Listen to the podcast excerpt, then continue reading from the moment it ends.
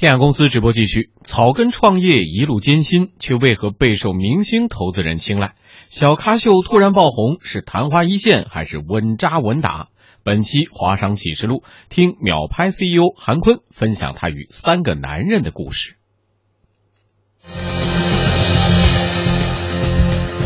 他们不潦草决定，左思右想，人生必须赌一把，所以我决定去做。他们不轻易妥协。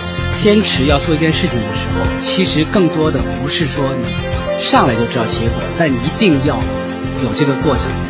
谈笑述说过往，测试帆布鞋的时候，把我的脚磨得出血，那双鞋里面全是血。另类解读成功，那些杀不死我的，让我更强大。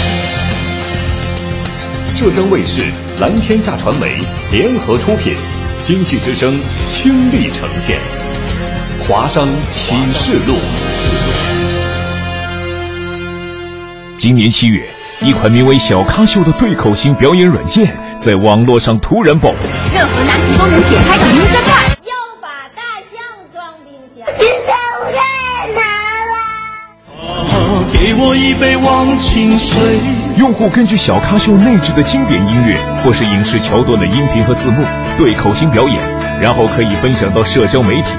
因为操作简单，视频搞怪，网友纷纷下载体验。小咖秀也因此迅速登上了 App Store 免费榜第一名的宝座。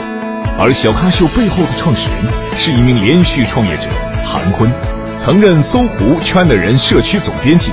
二零零六年创建酷六网，酷六上市之后的二零一一年，韩坤再次创业，成立一下科技，旗下另一款短视频分享应用秒拍是新浪的唯一短视频接入口。二零一四年九月，秒拍完成五千万美元的 C 轮融资，同时也成为了由黄晓明、李冰冰人权成立的 Star VC 的首个投资项目。掌声欢迎秒拍创始人韩坤韩总，有请！欢迎欢迎欢迎欢迎欢迎！这么多的明星为了这款软件，把自己的偶像包袱啪摔碎一地，有想到过吗？我们确实也没有想到会会有现在这么火。嗯，对。接下来舞台交给您。大家好，我是秒拍创始人 CEO 韩坤，今天我来跟大家分享一下我的创业故事，讲一讲和三个男人之之间的故事，开始吧。第一个男人呢是那个任泉，我们和任泉的结识呢是从他对我们的投资开始。建那个人权之前，我们大概花了一周的时间，大概做了一个四五十页的一个 PPT。因为在我们内心面，呃，我们想的明星可能只会这个演戏，他可能对这个项目他不他不懂，我们要给他一下子给他讲的非常清楚。差不多我我七点多钟就就到了那个那个咖啡厅的那个楼下，九点钟然后才开门，等着任泉啊、李冰冰他们这个到来。首先呢是那个任泉，任泉说，韩坤，秒拍。我们都知道，什么都不用说了。我说什什么意思呀？然后呢，他就给我分析了一下我们这个项目，我们这个项目的竞争对手，以及我们能够利用他们的这样的一个点。我就发现他在做这样的一个项目投资的时候，他之前做了一个大量的一个调研。然后呢，这个时候呢，可能就到了这个商业条款的这样的一个环节了。创业者在谈商业条款的时候，都是寸步不让，步步步步紧逼。所以呢，一般的情况下呢，可能会说，哎呀。呃，我是这个秒拍的产品，你能不能李冰冰、黄晓明，你你每天你都要用我这个发一个？嗯，第二个呢是，你能不能在你这个戏里面把我这个东西给它植入进去？我没有说这些，我为什么没有说呢？因为我我看到，我看到的是他之前从来没有投过项目，那他自然从那个内心里面是有很多这种不安全感的。因为过去呢，他都是给人家代言，人家给他钱，他现在呢是是我要把这个钱给你，你这个三四年之后把这个项目成功了，然后我我才能有所回报。如果说不成功了，钱就没了。所以我我们既然呃呃要他来，那我们不是只只是指望他他偷钱的。我觉得如果说能够和他成为这个朋友，呃，我有需要你的，对于公司有益的，那你肯定就愿意来帮我。我说我对我的这个产品有信心。他说太好了。他说我们之前建了很多个项目，全都是对我们提出来这样的要求那样的要求，然后我们其他的人就很多的压力。然后呢，我我们基本上当天就拍板了，也就是我前期的所有的准备都没有准备。这样的话，我我们就就拉到了这个十大 VC 投资的第一个第一个项目，这个是和那个人权之间的。我讲的第二个男人呢是那个。张朝阳，一个呢是我的老板，另外一个呢他也是我的偶像。我家是在那个安徽的呃一个一个农村。有一天我在搜狐上看到一个报道，在我们家乡其实已经炒得沸沸腾腾的一件事情，但是呢，本地的媒体是没有没有去报道的。然后看到搜狐新闻报道了这那个这件事，整个的这个事呢也得到了很好的一个善后，就更加的这个敬佩像搜狐这样的一个媒体。我当时我立志我想加入到搜狐这样的一个公司里面去，各个频道我基本上都给他发过我的这样的一个简历。但是搜狐在当时呢，它基本上只招海归的，或者说比较名牌的那个那个大学的这样的一个学生。后来就被那个搜狐的这个人事给给拒绝了。然后我有一天看到那个搜狐招那个实习生招聘的那个人就给我打电话，工资非常低，你愿不愿意来？我当时的想法，只要是能进搜狐，哪怕不给工资都行。后来我就加入了这个搜狐做那个夜班的呃编辑。大家没上过夜班的可能不知道，就是像晚上七点钟一直到第二天早上七点钟下班，很多人都坚持不下来这样的一个工作。但是对于我来说呢，我是在我最敬佩的一个媒体下面去工作，所以呢，我别人都坚持不下来的时候，我还是有非常高的一个热情。我记得当时呃搜狐是和新浪呃在打仗。比的基本上就是新闻的这样的一个一个发布的一个时间。我记得有一天我做这个夜班的这样的一个值班，有一个重大的一个新闻，后来我在那个那个连夜就给他发出来，比这个新浪快。然后搜狐做了一个很大的一个 PR，说把这个新浪给抄了。然后我我就因此被转成了一个正式的一个编辑，我就更加的兴奋，把我的精力投入到这个这个工作里边去。后来慢慢的这个互联网就又又开始就是大规模的这样的一个扩张，然后这些公司呢都喜欢从那个搜狐、新浪。这样的做的好的公司，那个挖人，就包括我吧，也也被他们挖过。有一天呢，我的领导被挖走了，然后我就接我的领导，我的领导又被挖走了，然后我又坚持留下来，我又接我的这样的一个领导，就就就就这样一直从一个夜班的一个实习生，一直做到搜狐的这样的一个呃门户矩阵的总编辑，大概用了差不多三四年的时间吧。第三个男人是那个曹国伟，呃，他呢应该是我的。第三个贵人，我们公司是那个一一年呃那个创立的，当时呢我们主要是做那个用户视频的这样的一个分享，但是呢后来呢我们就发现用户拍完视频他没有地方能够分享，国外的呃跟我们同类型的产品都报了一个大数。当时最大的社交媒体平台就是微博。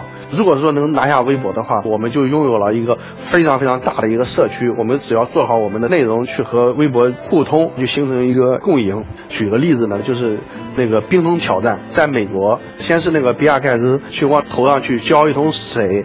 就一桶冰的水去感受那个渐冻人这个病，然后呢也也会用这个视频记录下来，到那社交媒体平台来进行点评。另外的一个人呢，他要把这个传递下去，所以呢，我我们觉得哦，微博。呃，是我们的战略合作伙伴，秒拍正好能够解决这件事情。那我们就在中国做这件事情吧。但是在中国做这件事情是比较难的，因为中国人呢比较的这个腼腆，不像那个那个老外都把上衣给脱了往头上交，他能够放得开。正好那个黄晓明、李冰冰、任泉，我们的投资协议也签署了。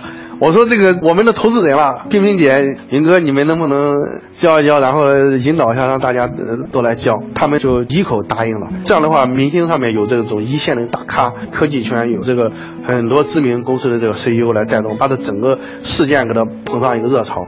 我呢也是非常自豪，就是我们的秒牌是这个事件的一个主导者。在这个整个的这样的一个职业的一个过程当中，我觉得我是运气比较好的人，就是每个阶段都有自己的这种贵人来来。帮助，我相信只要就是努力了，都会呃有一个承认，一个认可。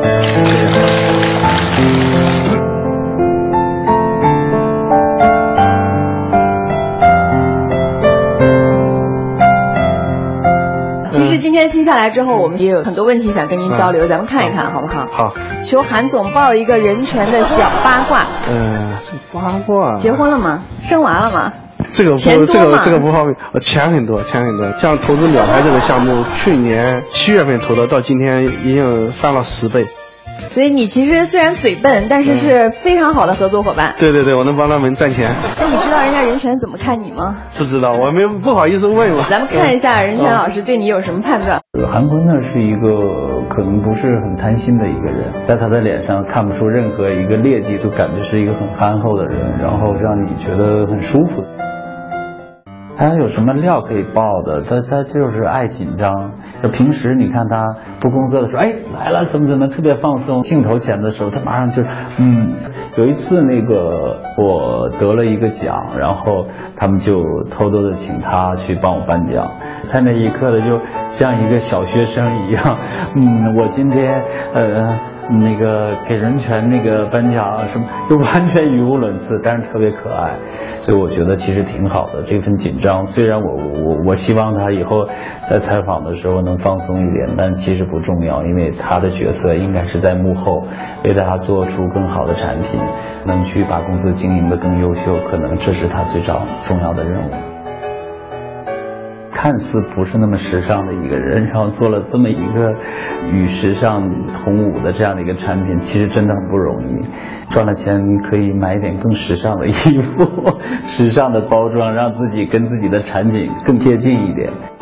嗯，非常了解。我很意外的这么说我。用户的需求非常重要，而且他们有问题想跟您直接交流，咱们来听听看。主持人好，韩总您好，我叫张扬。啊，我认识小咖秀是跟很多明星是有关系的，蒋欣。她作为女神，用了这个小咖秀以后就变成女神经病了。然后贾乃亮用了这个小咖秀就变成真的黑。我今天特别想知道，您是通过什么样的方式让这么多明星为您助阵，为您摇旗呐喊？小咖秀这个产品，他为什么就能这么火？首先，我澄清一下，我们没有给过明星一分钱。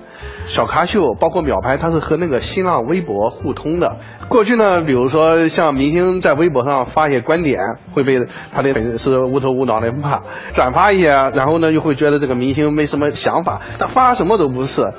小咖秀是自黑，我本来就黑了，那你们不会再骂我了吧？反倒就会觉得哦，明星太可爱了，还有这个一面。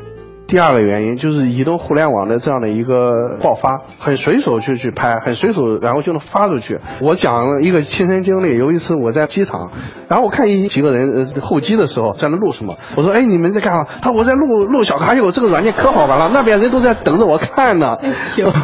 您的这个目前主要的目标客户也是以年轻人为主，九零后跟我们八零后还是有一些不一样的。对，呃我们这个年代呢，这个物质比较贫乏，嗯，然后我们有个什么好东西。就想赶快的炫耀一下啊！你看看看看呀，九零后他们对我那个年代买了一个什么什么很贵的个东西，很鄙视。他想展现的才华呢，是能够体现自己的创意、自己的这样的一个价值。然后小咖秀他的这样的一个点，走到了这个九零后的这个这个心里边去了。嗯，有点天时地利人和。对对对，天时地利人和。佩瑶，嗯，韩总您好，我叫张佩瑶。嗯近两年有很多一夜爆红的软件，比如说足迹、疯狂猜图，还有联盟。但是我现在就担心小咖秀会不会成为一个昙花一现的应用。过去有好多产品，它玩一下，然后就就不好玩了。他们可能都是十几个人、几十个人团队做的，它一爆火了，它这个服务器可能就瘫痪了，可能要很长时间都不能用。而我们呢，一两百人的这样的一个公司，举个例子吧，那个之前呢，就是有个节目，请了所有的艺人演了一遍小咖秀，结果小咖秀瞬间爆炸式性的增长。新浪当时大概就给我们加了一一两百台服务器，派了一二十个工程师给他扛住。如果说我们那天要没有扛住，我觉得大家就可能看不到小咖秀那么火了。所谓的背靠大树好乘凉，这一点上还是很重要。再一个呢，就是说。呃，很多软件它提供给用户表演的这样的一个主题。都是由这个团队来开发的，而小咖秀里边的这个音频是通过合作过来的，它每天都有几百首这种音乐去贯穿里面去。从那呃小咖秀这个产品这个本身生命力来说呢，我们肯定也要不断的去做创新，所以这个也是对我们来说是个很大的挑战。自拍这一块以外的商业价值，您怎么去挖掘它？我们过去的商业模式都是你看这个片，我在前面给你加个广告。其实呢，这个已经落后了。嗯，小咖秀现在已经有有一个非常高的一个稳定的一个收入。就是他做这个宣发，呃，我给你们举一个例子，就是前一段时间有那电影叫那个煎饼侠，放到这个小咖秀里边，然后最多的一个片段有出了二十多万个作品。拿几个煎饼走吧，小流氓！拿几个煎饼走。那么快来吗？拿个煎饼走吧，随便打。对于没看过这个电影的人来说，就会去去关注了。甚至于说演员海选上也会跟考虑。这个还挺多的，嗯，是越来越多。他们之间信息不对称，他找不到他，他也找不到他。我们可能还是一个桥梁吧。慧宁。潘总你好，我是浙江卫视的一名记者。哦、刚才佩瑶谈到了这个小咖秀的问题，哦、现在我想把这个问题上升到整个短视频软件这个行业上。哦、这一年，二零一五年，我特别的头疼，秒拍、嗯、微拍、嗯、美拍、趣拍，还有一百多个，对，无论是名字还是功能都非常的相似。所以我想问，在这样一个相似度极高的市场上，如何能够保持一个鲜明的识别度？是这样的，有很多种拍。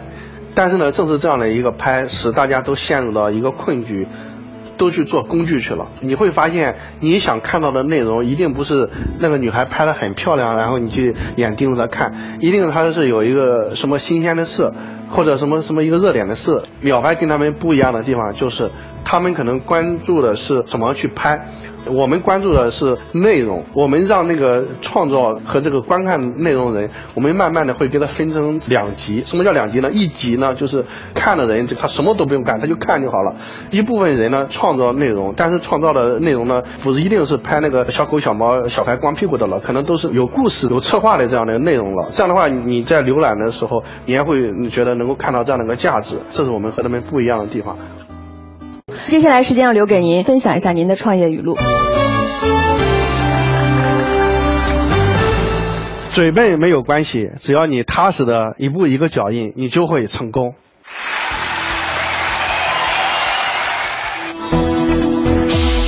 观看本节目精彩视频，请关注浙江卫视每周日晚十七点五十五分播出的《华商启示录》。